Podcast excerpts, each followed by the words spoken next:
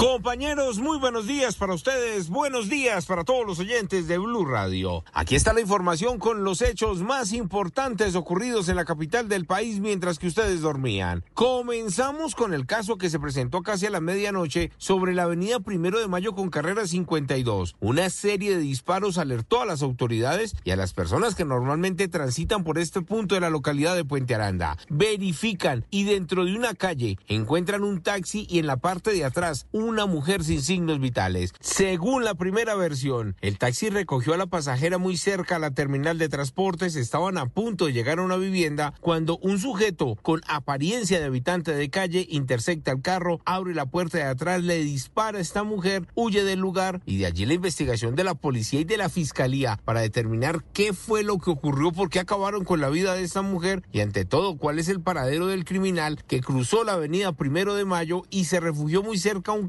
ubicado en este punto al occidente de la ciudad. Nos vamos para Suacha en Cundinamarca. ¿Recuerdan la historia de este sujeto al que le descubrieron su celular lleno de fotografías con niños desnudos y que la comunidad por poco lincha en la parte rural del municipio al sur de Bogotá? Pues resulta que las autoridades lo judicializaron. Estaban esperando a que saliera del hospital luego de la fuerte golpiza y tan pronto pisó la calle, llegó la fiscalía, llegó la policía, lo capturaron y hablamos con el subcomandante de la policía de Suacha, el coronel Edwin Correa, quien nos contó los pormenores de este caso. Una vez conocido el hecho por parte de la Unidad Básica de Investigación Criminal de Infancia y Adolescencia, adelantan los actos urgentes en coordinación con la Fiscalía General de la Nación, logrando recolectar elementos materiales probatorios suficientes mediante la identificación e individualización plena, testimonios, entrevistas extracción de evidencia digital en dispositivos móviles,